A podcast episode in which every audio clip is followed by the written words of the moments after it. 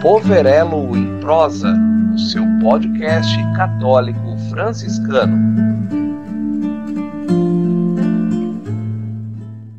Olá, amigos. É muito bom estar com vocês para um novo episódio do nosso podcast Poverelo em Prosa. Eu sou a Sônia, da Pastoral da Comunicação do Santuário Senhor do Bonfim, e é com satisfação que buscamos somar na evangelização. E hoje nós temos o prazer de receber aqui o irmão João Batista, que vai falar um pouquinho dele e se apresentar para nós. É com você, irmão João. Olá a todos os ouvintes, é com muita alegria que hoje estamos participando desse podcast e falando sobre aquilo que eu mais amo, que é o trabalho com a juventude, com os jovens, é, eu sou religioso pertencente à Congregação dos Irmãos Maristas há 35 anos. Desses 35 anos, eu já trabalho com a juventude é, 22 anos. Sou formado em pedagogia e fiz o meu mestrado é, em pastoral juvenil e catequese pela Universidade Salesiana de Roma e algumas especializações também é, nesta área de juventude. E venho de uma experiência de três anos como missionário no Timor-Leste, e é, missão essa que me enriqueceu muito, inclusive com o trabalho é, com a juventude. Ai, que maravilha, irmão João. E é com muita satisfação que nós vamos conversar e refletir um pouquinho sobre a juventude, desafios e propostas. Um tema, como você bem disse, que ama, né? E é isso mesmo, é um, é, para mim, a, além da vocação marista, para mim, o trabalho diretamente com crianças e jovens faz parte dessa vocação. É, a minha vocação ela não seria completa se não tivesse esse trabalho com a juventude que eu faço com muita alegria e muito prazer. Que maravilha! E eu começo perguntando. O Papa Francisco afirma na exortação Christus Vivit que não podemos limitar-nos a dizer que os jovens são o futuro do mundo, são o presente e estão a enriquecê-lo com a sua contribuição. Diante disto, João, iniciando a nossa, o nosso bate-papo, como são os jovens hoje e o que sucede agora aos jovens? Então, Sônia, esta fala, essa exultação do, do Papa Francisco, já no, no meados dos anos 90, eu já tinha a mesma ideia. Quando a gente trabalhava com a juventude e uh, pedia é, com relação a projeto de vida, né? A gente trabalhava muito projeto de vida e trabalha ainda, né? E sempre escutava essa frase: o jovem é o futuro da nação, o jovem é o futuro do nosso Brasil, o jovem é o futuro. E eu ficava questionando, eu acho que não, eu acho que o jovem ele tem que ser aproveitado agora, no presente. Então, o jovem, aquilo que nós almejamos, sonhamos com o jovem no futuro, nós já podemos fazer agora no presente. Né? Não, não precisamos esperar, porque futuro, é o próximo minuto que vem já é futuro. Né? Só que quando nós falamos há muito tempo atrás, e também agora, quando a gente fala que o jovem ele é a esperança do futuro, nós imaginamos daqui 10 anos, daqui 15 anos, mas não, o futuro é daqui um segundo, um milésimo de segundo já é futuro. Então nós temos que aproveitar o nosso jovem agora, né? E o que, como são os jovens hoje, né? Você me perguntava o que sucede com, agora com os jovens. Eu acredito que sim, houve uma grande evolução e existe uma grande evolução entre a juventude, né? Entre as gerações. Hoje nós temos é, a mudança é, de, de, de, geração, vamos dizer assim, é, a cada cinco anos. Né? Antigamente levava mais tempo. E hoje nós estamos diante de um jovem muito esperto. Não que no passado ele não era. Só que agora o nosso jovem, ele tem muitas informações. Ele tem acesso às redes sociais, tem acesso aos canais de informações. Ele não precisa mais sentar à frente de uma televisão para assistir um jornal ou para saber de alguma coisa, ele basta é, e nem na frente do computador, ele já tem agora a informação na mão, né? Então, qualquer coisa. E nós sabemos que o saber é poder. Então, eu posso afirmar que o nosso jovem, ele foi empoderado através das informações ou do acesso à informação que não lhe é negada, né? Pelo menos para a grande maioria. Então, o nosso jovem hoje, ele é um jovem esperto no sentido de que, se no passado, né, aqueles que se diziam mais espertos queriam enganar, entre aspas, o nosso jovem, né, com, é, com alguma história ou fazendo com que ele aceite qualquer coisa, qualquer pensamento, não.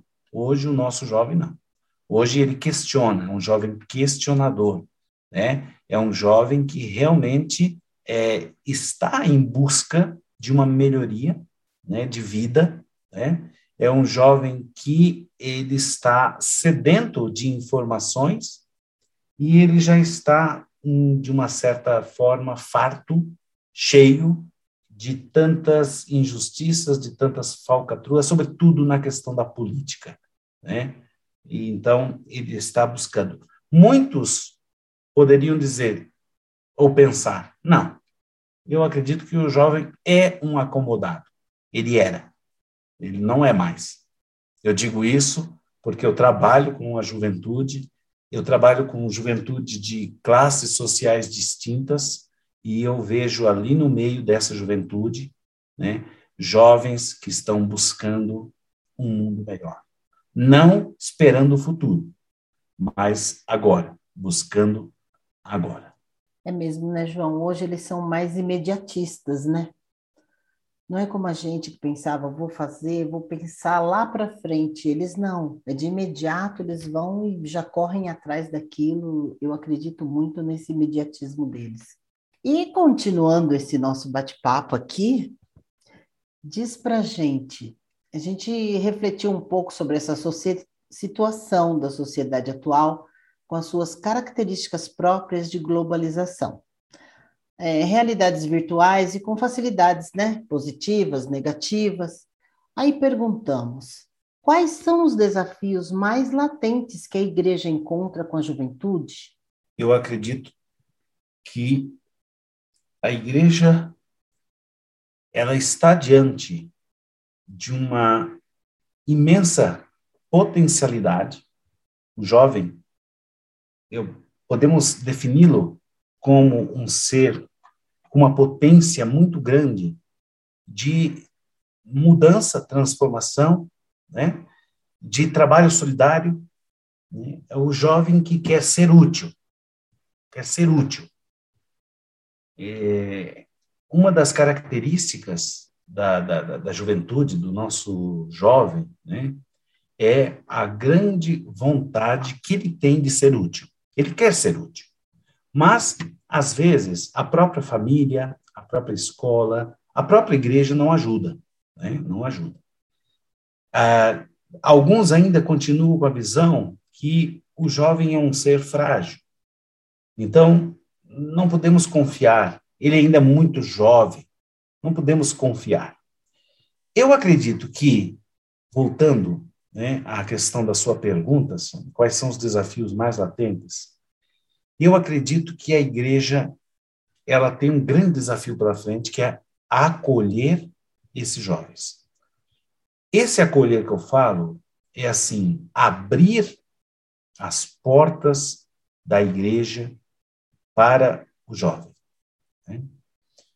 É, visitando algumas comunidades no interior, Ribeirão Preto, em São Paulo, aqui mesmo em Brasília, Goiânia, é, no Paraná ou Santa Catarina, locais é, que, eu, que eu tenho viajado bastante para trabalhar com a juventude, a gente percebe que ainda nós temos muitas paróquias fechadas para a juventude. Querem que o jovem participe, mas no momento em que o jovem ele tenta ser protagonista, muitas vezes, vou usar aqui uma expressão que a minha mãe usava, é cortar das asinhas, né? A minha mãe, quando eu queria alguma coisa, dizia, eu vou cortar essa tua asinha. e acontece hoje com os nossos jovens, né?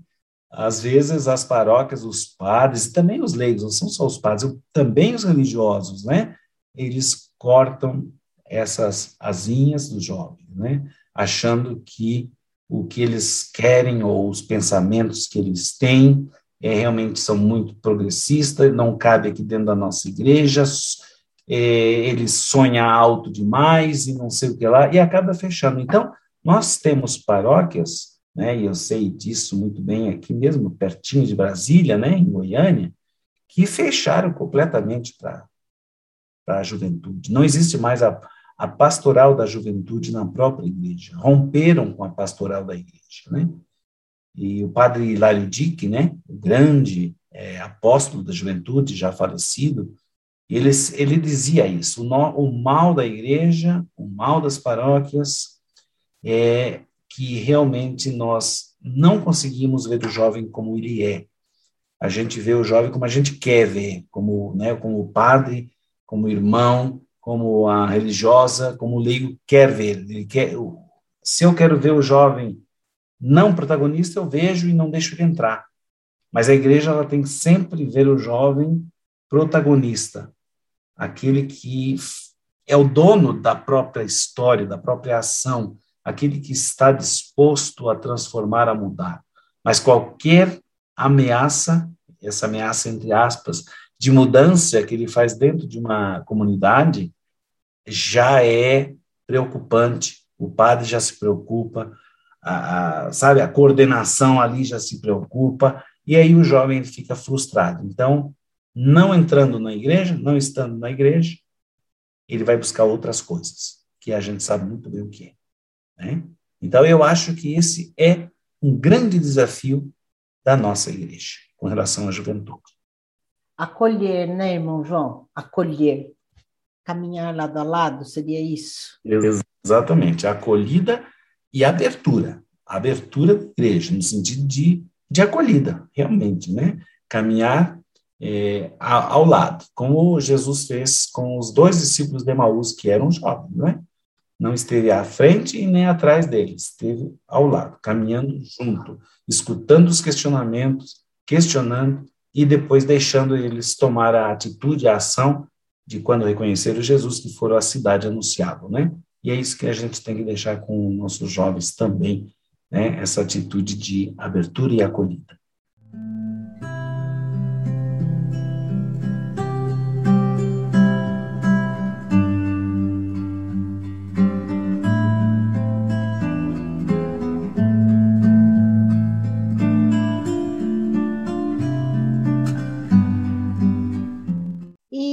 Continuando aqui, irmão, o que é necessário realizar para nós como igreja enriquecer e melhor facilitar a pastoral juvenil em nossas comunidades? O que você nos diz?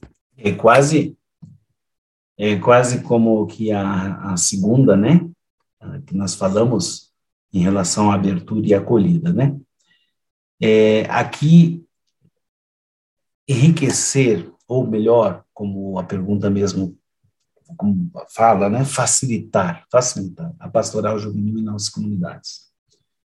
O jovem, por si só, pela sua idade, é um ser irrequieto na sua mente, no seu corpo, no seu físico, né?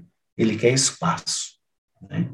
Esse espaço justamente requer essa acolhida, não somente o espaço na igreja como membro, mas até o espaço físico, o espaço físico, onde ele pode é, estar lá dentro daquela sala, daquela salinha dele, colocar lá os seus cartazes, escrever os seus bilhetinhos e dizer assim: esse lugar é meu. Né? É, a sociologia da juventude ela nos, nos fala muito da fragmentação né? Um vaso fragmentado é quando você deixa o vaso cair, quebra e fica vários pedacinhos. Então, a sociologia da juventude fala que a nossa juventude ela é um eterno vaso quebrado, fragmentado. o processo da sua vida consiste em juntar esses cacos, transformando, moldando, modificando, e às vezes até um, um pedacinho no lugar errado, o vaso, entre aspas, fica deformado. Mas o jovem, ele busca a voltar a ser inteiro. Né? Ele é fragmentado na família, né? ele é fragmentado na sociedade e muitas vezes fragmentado na igreja. Vou mudar a palavra fragmentado por uma palavra um pouco mais forte, quem sabe despedaçado. Né? Despedaçado. Às vezes na família, os pais não se dão conta, né? O fato de o aluno chegar em casa, por exemplo, o, o jovem, perdão, chegar em casa como aluno, né, e falar, mãe, hoje eu tirei oito em matemática, todo feliz porque ele nunca conseguiu. A mãe ou o pai muitas vezes não dão aqueles parabéns, não apoiam, mas simplesmente dizem: ah, não fez mais que a obrigação. Né? Você não faz nada, né? Só estuda. Então, isso deixa o jovem fragmentado. Numa sociedade, num, num local onde ele vai buscar um emprego, né?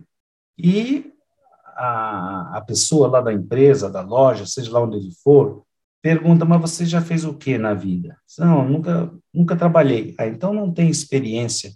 Nós precisamos de gente com experiência. Ele é fragmentado.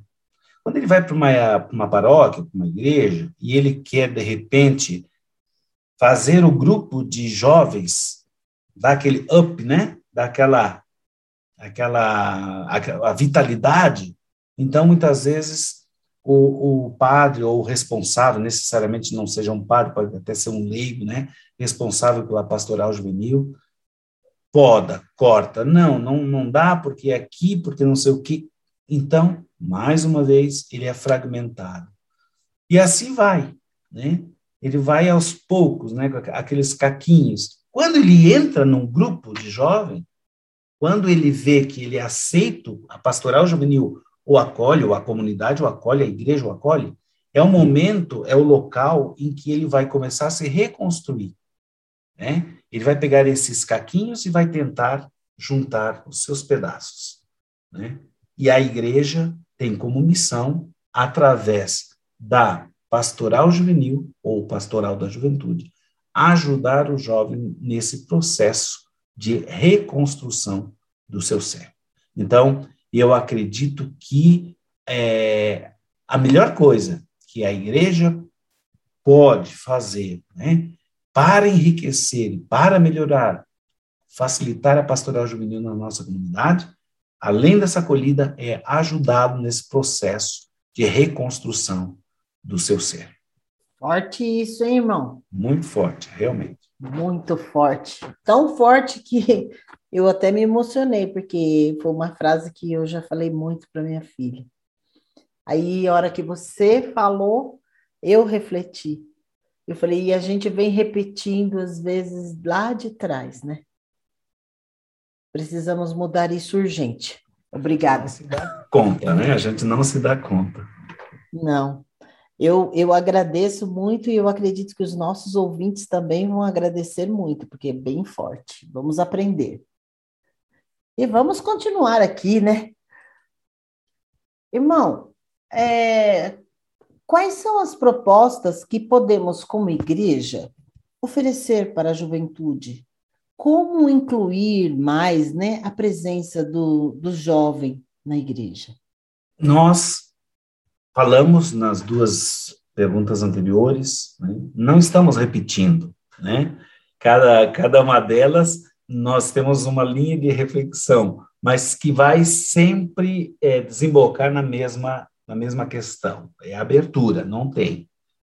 E se nós percebermos, se quem, nossos queridos ouvintes, né, se quem trabalha aí com a juventude, ou quem tem filhos adolescentes ou jovens em casa, né, é, a gente sabe que essa questão da abertura e da acolhida, né, é fundamental.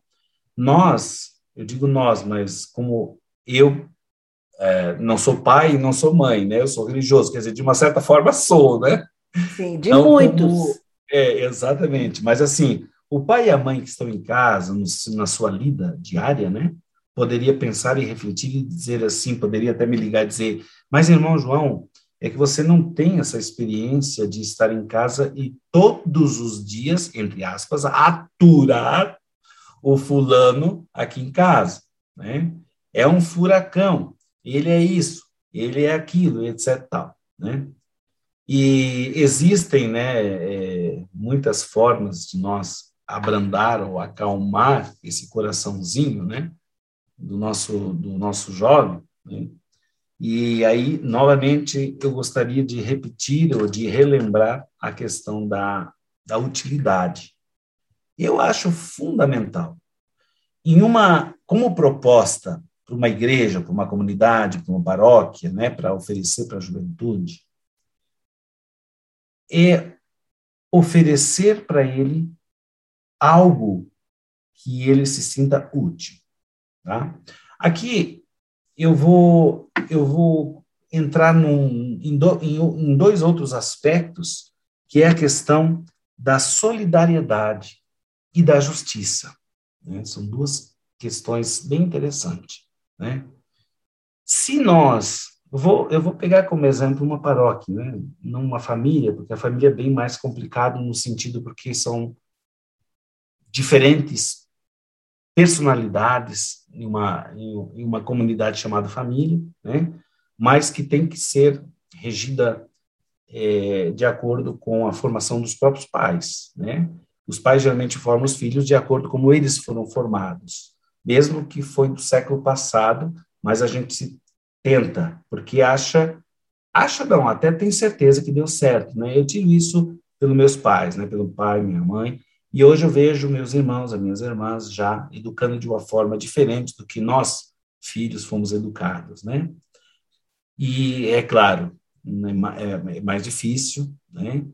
Parece que os filhos são mais desobedientes, mais respondões, etc. E tal. Mas voltando aqui para a nossa comunidade, né, para uma paróquia, para uma igreja, se nós tivermos presente um grupo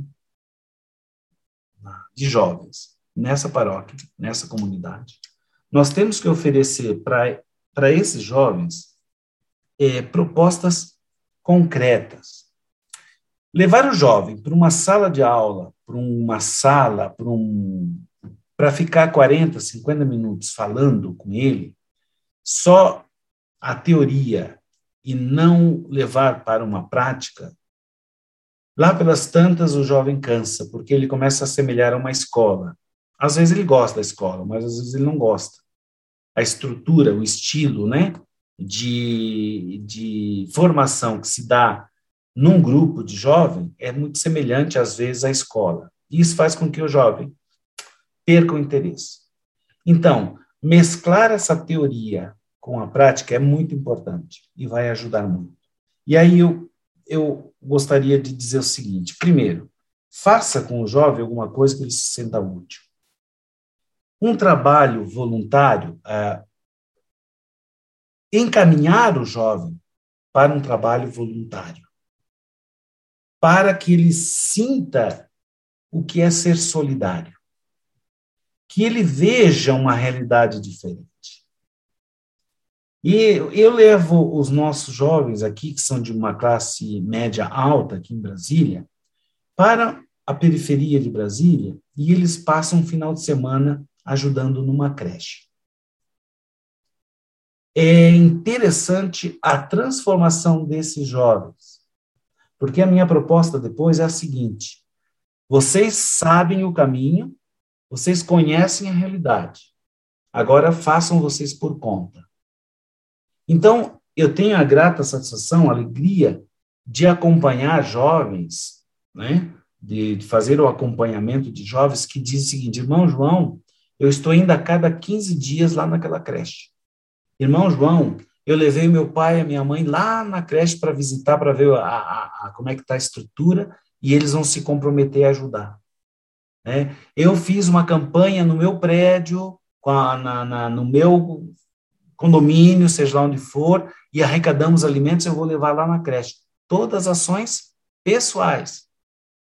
mas aquele start, o primeiro fio condutor, a gente, a gente deu, a gente ajudou, mostrou para eles. E a gente pergunta hoje, né? Eu pergunto para eles: então, Pedro, você se sente mais feliz? E eles geralmente as respostas são: eu me sinto muito mais feliz e muito mais realizado. É, eu era egoísta, hoje já não sou mais. Eu sempre quero o tênis da moda, hoje eu já não quero mais. Porque eu sei que lá naquela comunidade onde eu fui fazer o trabalho, realmente não, é, não tem mais, eles não têm nem o que comer e eu estou querendo um tênis novo e eu já tenho quatro. Quer dizer, há uma mudança, há uma transformação. Mas não é só porque eles são de classe média alta. Se eu levar um jovem de uma classe média baixa, nós teremos, isso também já fiz a experiência, nós teremos o mesmo tipo de reação, o mesmo tipo de transformação no jovem. Aí nós estamos contribuindo, colaborando para a formação de um líder de comunidade. Em que no futuro, quem sabe daqui um mês, daqui dois meses, daqui um ano, ele estará lá naquela creche, ajudando como voluntário. O ser solidário, ele caminha muito com o ser justo. Né? Então, fazer com que o nosso jovem, o grupo de jovem da nossa paróquia, ele tenha experiência também de justiça, é muito importante, primeiro, para ele compreender a nossa sociedade, e segundo, para sua formação e no futuro ele não ser uma pessoa injusta ou cometer atos injustos, querer enganar as pessoas. E é o que a gente está vendo isso, infelizmente. Então, essa possibilidade numa paróquia, né, numa comunidade, ou mesmo na família, de você oferecer para que o nosso jovem seja útil, não somente sendo aluno, porque é a única coisa que você faz, a gente diz para ele. Quando eu digo isso, a única coisa que você faz, que é estudar, eu estou dizendo para ele, você é um inútil, porque você só estuda. Só, entre aspas. Só. Estuda. Então, se eu não consigo, se a família não consegue fazer com que ele tenha essa experiência de ser útil, além de ser aluno, além daquilo, a única coisa que ele faz que é estudante, ser, ser estudante, então a família, se a família não consegue oportunizar a ele uma prática solidária ou que ele se sinta realmente útil, eu sou capaz de fazer alguma coisa boa que eu tenho, eu, eu consigo dar valor à minha vida e encontrar sentido na minha vida. Porque muitos jovens, a gente tem uma porcentagem, infelizmente, muito alta de tentativas de suicídio, né? Quando a gente trabalha com essa, com essa juventude, com esse tipo de jovem, e a gente oferece, vamos lá, você vai ver uma realidade diferente. Você vai ser útil para algumas pessoas. Porque na sua casa você não se sente útil. Né? O seu pai sua mãe acham que você não é. Então aqui você vai ser. Ele muda o pensamento, e ele começa a valorizar muito mais aquilo que ele está fazendo do que aquilo que ele está ouvindo do pai, da mãe, ou dos amigos, ou da escola, ou da própria igreja. Então, acho que isso é muito bonito. Eu acho que é isso muito, muito forte. Se a igreja, se a sociedade, se a própria escola, e nós temos, é, como marista, nas escolas maristas, nós temos, graças a Deus, essa experiência de oportunizar aos nossos alunos uma experiência solidária, tanto dentro dos nossos grupos juvenis, né, tanto nas escolas com os projetos que nós temos com os terceiros anos do ensino médio, segundos anos e etc e tal, né, tentando transformá-lo ou transformá-los jovens mais justos, mais éticos e mais solidários. Eu acho que é isso. Nossa, tenho quase que certeza que é isso. Muito bom. Bom, irmão João, nosso papo está uma delícia, está muito bom mesmo, mas já estamos chegando ao final. Eu acredito que nós temos assunto para muitos podcasts, e esta abordagem importante e maravilhosa, um tema muito extenso, né? Eu espero que possamos ser melhores multiplicadores desta comunicação é, para todos que nos ouvem, né? E peço também que você deixe para nós e os, no, os nossos ouvintes as suas considerações finais a partir dessa nossa reflexão sobre o jovem. Bem, Sônia, é, eu estava pensando é, que as perguntas, né, eu falei foi diretamente para uma, vamos dizer assim, para uma comunidade, uma paróquia, falei para pais, né, para quem está a família, mas eu falei pouco para o jovem, né? Tenho certeza que pode perceber isso. A gente falou, se um jovem estiver escutando, eu sei que vai, muitos estão escutando, né? então agora vou falar para você, tá?